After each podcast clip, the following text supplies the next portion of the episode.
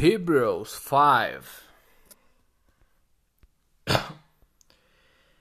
Every high priest is selected from among the people and he is appointed to represent the people in matters related to God, to offer gifts and sacrifices for sins.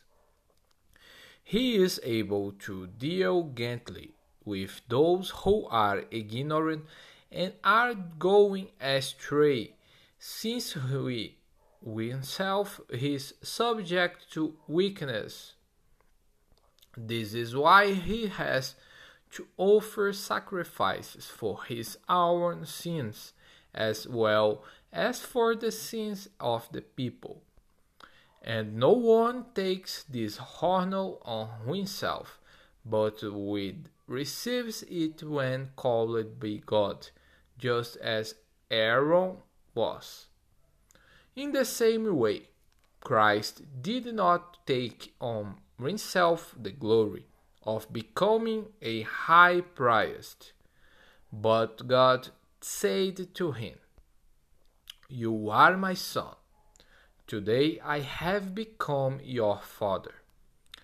And he says in another place, You are a priest forever, in the order of Melchizedek. During the days of Jesus' life on earth, he offered up prayers and petitions with fervent prayers and tears to the one who could save him from death, and he was heard because of his reverent submission.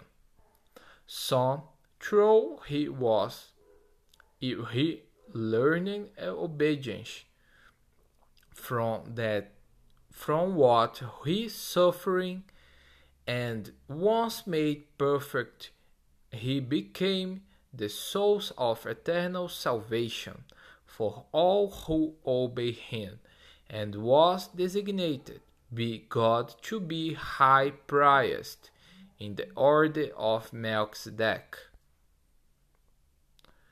Warning against falling away. Verse 11. We have much to say about this, but it is hard to make it clear to you because you no longer try to understand. In fact, through be this time you ought to be teachers.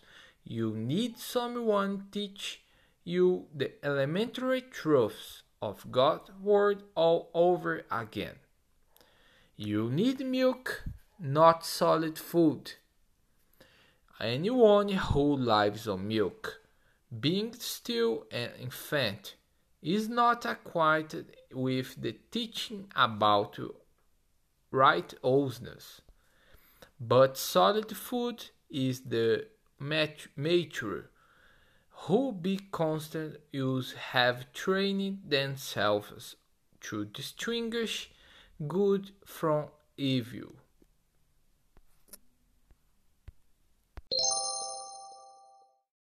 Jesus be the Lord of your life. Leshe Leha.